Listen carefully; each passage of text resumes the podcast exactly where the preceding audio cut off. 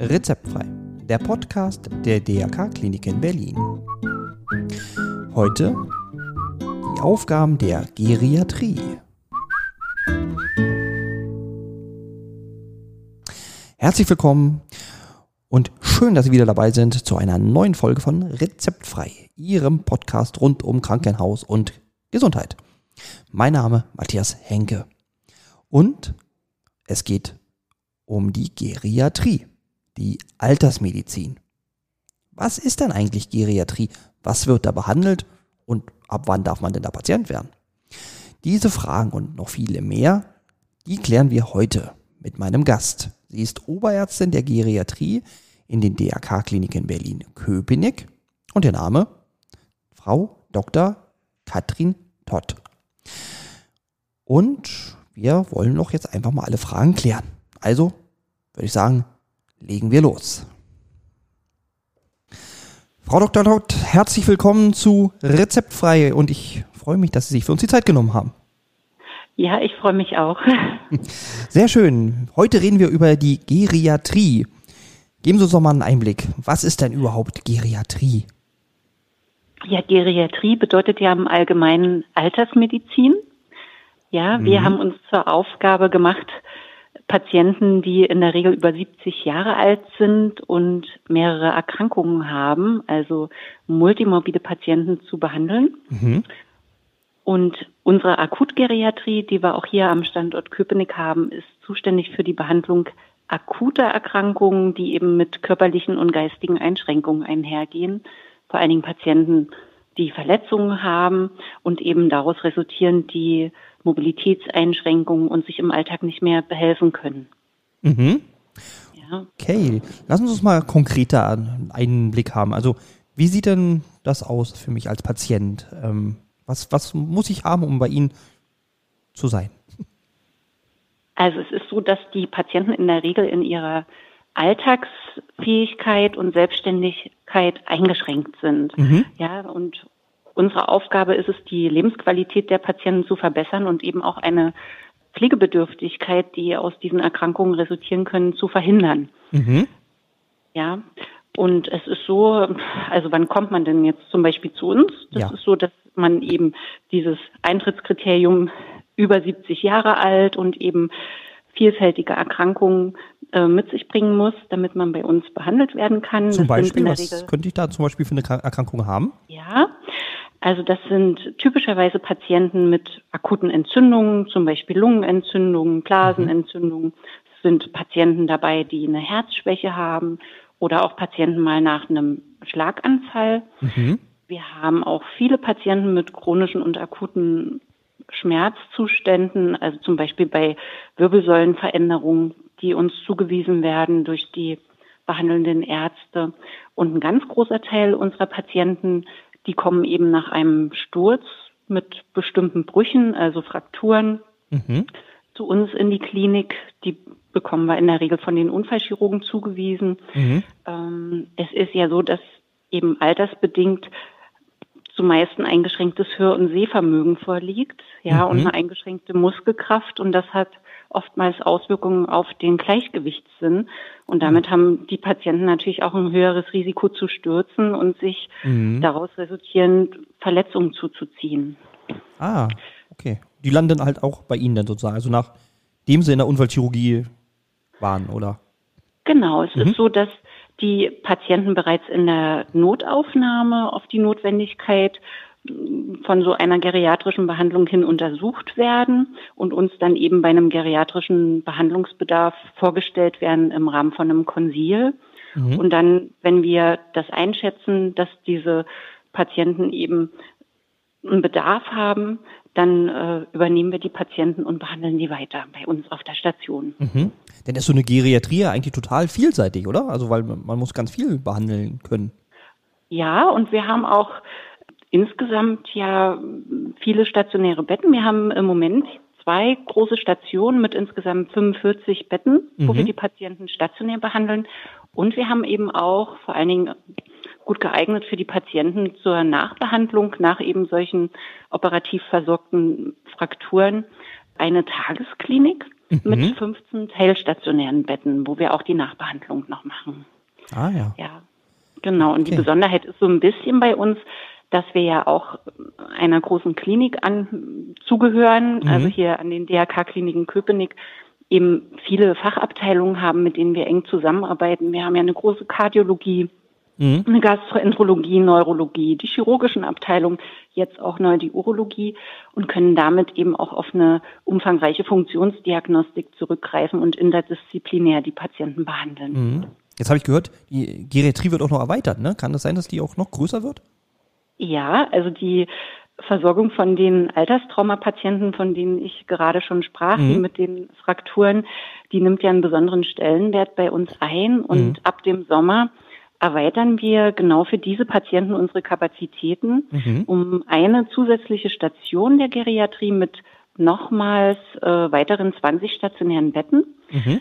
Und auf dieser Station behandeln wir dann gemeinsam mit den unfallchirurgischen Kollegen die Patienten nach operativ versorgten Frakturen mhm. in dem sogenannten Alterstraumazentrum, so wird das dann benannt. Ah, okay. Genau. Ja. Wie sieht denn, gehen wir mal in so ein Beispiel, wenn, also ich bin jetzt ein alter Mensch, breche mir da, was weiß ich, den Arm oder das Bein und komme dann jetzt in die, also wie sieht denn da so eine Behandlung von der Geriatrie aus? Also so konkret. Mhm. Also zunächst einmal äh, erfolgt bei uns erstmal so eine umfassende Abklärung. Ja, also mhm. wie kam es überhaupt zu den Beschwerden? Was äh, liegt an Symptomen und therapiebedürftigen Einschränkungen vor? Mhm. Und es ist so, dass wir da erstmal natürlich eine ganz gründliche körperliche Untersuchung machen, den Patienten ausführlich befragen in der sogenannten Anamnese und dort eben das Beschwerdebild des Patienten erfassen. Mhm. Dann bekommt der Patient bei uns eine ausführliche Labordiagnostik. Da gucken wir zum Beispiel uns Parameter an, die für die Nierenfunktion aussagekräftig sind, Knochenstoffwechsel. Mhm. Man macht auch ein Screening hinsichtlich einer Blutarmut und ganz viele Patienten von uns, die haben auch Vitaminmangelerscheinungen, mhm. wie sie eben oft bei einseitiger Ernährung auftreten. Mhm. Ja. Und ganz typisch ist eben dieses, was ich eingangs schon gesagt habe, äh, diese Multimobilität, dass eben mehrere Erkrankungen vorliegen und aus dem Grund nehmen natürlich auch die Patienten viele Medikamente gleichzeitig ein mhm. und das kann auch zu Unverträglichkeiten führen und das überprüfen wir natürlich auch. Ja. Mhm, okay. Genau, also das ist das eine, das ist so der medizinisch-ärztliche Teil und dann ja. kommt natürlich auch noch der Teil mit den Assessments dazu. Das ist so eine Besonderheit der Geriatrie. Mhm. In diesen Assessments äh, erfassen wir sozusagen die wichtigsten körperlichen und naja, geistigen Funktionseinschränkungen der Patienten. Das sind standardisierte Testverfahren, mhm. die eben durch unser multiprofessionelles Team aus Therapeuten erfasst werden. Und entsprechend der Einschränkungen, die wir dort feststellen, wird eben auch ein Behandlungsplan erstellt. Ja. Mhm. Okay. Genau. Und ja. diese Behandlung, ja. die ist eben doch ganz mannigfaltig. Also das nennt sich auch so, ein, so eine multimodale Komplexbehandlung, ja. Und mhm. Es ist eben eine Behandlung, die durch ein multiprofessionelles Team durchgeführt wird. Und zu unserem Team gehört eine Vielzahl an Menschen, mhm. oh, okay. die alle mit uns zusammenarbeiten, um äh, zu einer Verbesserung bei dem Patienten beizutragen. Mhm. Also das sind ganz speziell geschulte Pflegekräfte. Wir mhm. haben Physiotherapeuten, Ergotherapeuten, Logopäden, mhm. die Ernährungsberater mit an Bord. Wir haben ähm, eine Neuropsychologin und ganz wichtig die Sozialarbeiter mhm. und natürlich unsere Stationsärzte, die alle unter der Leitung von uns geriatrischen Fachärzten und des Chefarztes stehen. Mhm. Ja. Oh, ist ja wirklich ein richtig Teamwork, also richtig großes Team, die da zusammenarbeiten. Genau, und wir fangen eigentlich schon ab Tag der Aufnahme ist es so, dass der Patient ein quasi ein individuell abgestimmtes Behandlungsprogramm erhält. Mhm. Ja, und ganz besonders wichtig sind da natürlich auch unsere Pflegekräfte. Die müssen ja Rücksicht nehmen auf die besonderen Bedürfnisse, die eben so das hohe Lebensalter mit sich bringt. Ja. ja. Wir haben ja auch Patienten, die zum Beispiel schon Gedächtniseinschränkungen haben oder Orientierungseinschränkungen im Rahmen von einer Demenzerkrankung und eben dann so komplexe Zusammenhänge gar nicht mehr so richtig verstehen. Mhm. Dann natürlich unsere Patienten mit den operierten Brüchen, die haben dann eben auch Wunden, die behandelt werden müssen. Wir machen ein Schmerzmanagement. Die Pflege unterstützt die Patienten auch bei dem Management von einer Harninkontinenz zum Beispiel. Also wenn jetzt jemand eine Blasenschwäche hat, machen wir Toilettentraining mhm. und geben natürlich auch Hilfestellung bei der Körperpflege, in der Kommunikation, Hilfe bei der Nahrungsaufnahme und tun alles das, was nötig ist, um eben die Selbstständigkeit und die Alltagskompetenz von den Patienten zu stärken. Mhm. Ne? Und natürlich sind die auch ganz wichtig äh, für die Angehörigen, weil für die sind die eben auch mit die wichtigsten Ansprechpartner. Ja. ja. Weil die am nächsten, also am dichtesten dran sind bei den Patienten. Ja, das stimmt. Werden denn die Angehörigen genau. gleich also auch so mit eingebunden? Also, dass man guckt, ob die danach mit in die Pflege gehen können oder, oder sowas? Also, falls sowas an? Ja, also wir haben schon, äh, wir binden die Angehörigen mit ein, wenn wir jetzt zum Beispiel feststellen, dass ein Patient zu wenig trinkt mhm. oder eben nicht so gut ist.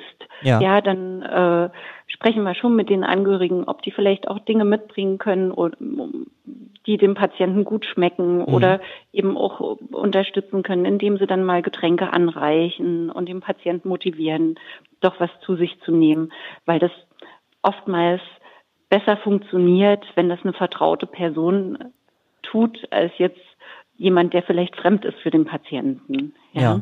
Ja, ne, genau, und, das denke ich auch. Mhm. Genau, unterstützend dafür mhm. ist natürlich auch, dass wir einen großen Aufenthaltsraum haben, wo wir doch, das war jetzt Corona-bedingt leider ein bisschen eingeschränkt, aber ja. Im Moment äh, läuft das gerade wieder an, wo eben auch die Patienten gemeinsam die Mahlzeiten einnehmen. Ah, ja. Und dann entsteht natürlich auch ein schönes Miteinander und die Patienten sind noch motivierter ja. zu essen und es ist eben auch dann eine besondere Atmosphäre. Ja. Okay. Kann man denn sagen, wie lange man auf so einer Station ist? Das ist wahrscheinlich auch sehr unterschiedlich, oder? Ja, also das ist ja tatsächlich so, dass die Behandlungsdauer in der Regel so circa 14 Tage beträgt bei mhm. uns, einfach damit man auch messbare Behandlungsfortschritte erzielen kann. Ja. Und es ist so, dass wir schon von Beginn an, also zu Beginn der Behandlung, frühzeitig schauen, im Rahmen des Entlassmanagements, gemeinsam mit dem Sozialdienst und natürlich auch in Absprache mit dem Patienten und der Angehörigen, wie es weitergeht. Mhm. Ja, und wir schauen uns dabei die Möglichkeiten an, wie eben die anschließende Betreuung und Versorgung äh, weitergeführt werden kann nach Ende der akutmedizinischen Behandlung. Mhm. Und das ist vor allen Dingen wichtig, wenn absehbar ist, dass eben der Patient die Alltagsfähigkeit nach dem Aufenthalt bei uns nicht wieder vollständig erlangt, ja, dass es eben nicht mhm. so schnell geht, wie man sich vielleicht erhofft.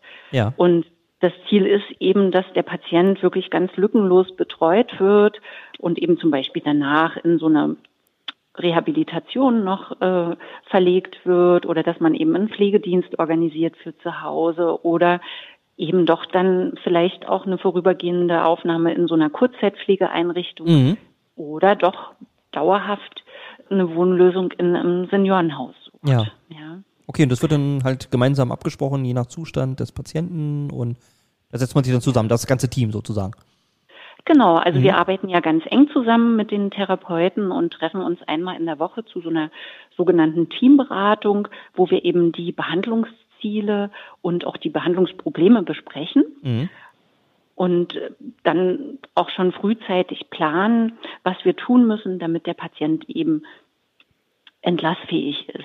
Ja, mhm. und es ist ja so, dass äh, die die Physio- und die Ergotherapeuten ja auch einen ganz wichtigen Baustein bei uns darstellen, ja. weil das sind ja die, die eben auch diese Alltagsdinge mit dem Patienten trainieren, die ihm aufgrund der akuten oder der chronischen Erkrankung verloren gegangen sind. Ja, also die trainieren zum Beispiel äh, Dinge der Körperpflege, wie sie mhm. sich einen Pullover anziehen können, Knöpfe schließen, Reißverschlüsse zumachen, ja. äh, strukturieren so ein bisschen den Tag und machen eben auch ein Hilfsmitteltraining, ja, dass die auch die, das Gleichgewicht wieder erlangen und eben den, der Gang sicher wird. Und das alles ist eben wichtig, damit die Patienten wieder mobil und selbstständig werden. Ja. Okay. Und Sie haben gesagt, ab, ab 70 kann, kommt man zu Ihnen? Kann man auch vorher Ja, also das ist in der Regel nicht so. Also ab 70 hat man, also es gibt Patienten ab 70, die eben äh, multimobile sind, die eben eine Vielzahl an Erkrankungen mit sich bringen. Mhm. Mit dem Alter von 80 Jahren ist man oftmals ganz sicher ein geriatrischer Patient, ja. weil man eben auch entsprechende Erkrankungen mit sich bringt. Wir ja. haben im Einzelfall auch schon mal Patienten über 65 gehabt, die wirklich schwer erkrankt waren und einen mhm. akuten Bedarf hatten. Das ist aber nicht die Regel. Ah, okay. Kann man, also wenn ich jetzt ähm, Patient bei Ihnen war, mich dann auch nochmal an Sie wenden oder komme ich dann vielleicht auch wieder? Also habe ich eine Wiederkehr? Wir haben tatsächlich Patienten, die immer mal wieder zu uns kommen. Es ist ja so, dass eben dann auch oftmals akute Dinge eintreten, wie eben diese Brüche, von denen ich schon erzählt habe. Ja, ja dann kommen die Patienten, die haben sich den Oberschenkelhals gebrochen, werden mhm. dann bei uns behandelt und dann kommen sie ein Jahr später wieder, weil sie sich zum Beispiel an der Wirbelsäule einen Wirbelkörper gebrochen haben. Ah, okay. Ja, es ist ja, Sie kennen ja das Krankheitsbild der Osteoporose, das ist ja. eben auch so ein Knochenschwund, der mit dem Alter auftreten kann und das macht die Knochen sehr brüchig und deswegen kommen doch einige Patienten immer mal wieder zu uns, die nach diesen Brüchen behandelt werden, auch mit anderen Erkrankungen, ja, mit internistischen Krankheitsbildern, äh, und die profitieren durchaus davon, ja. Ja. Okay. Ja, prima. Also, dann habe ich ja eigentlich schon mal einen ganz guten Einblick in die Geriatrie. Wusste ich so noch gar nicht. Habe ich denn jetzt irgendwas Wichtiges noch vergessen, was die Geriatrie macht? Ich denke, ich habe das Wichtigste erzählt. Ja, ne? Ja. ja, okay. Dann bleibt mir eigentlich nicht mehr zu sagen als vielen Dank, dass Sie sich für uns die Zeit genommen haben, dass wir so einen guten Einblick bekommen haben. Und sage herzlichen Dank. Ja, ich bedanke mich auch ganz herzlich. Auf Wiederhören. Auf Wiederhören.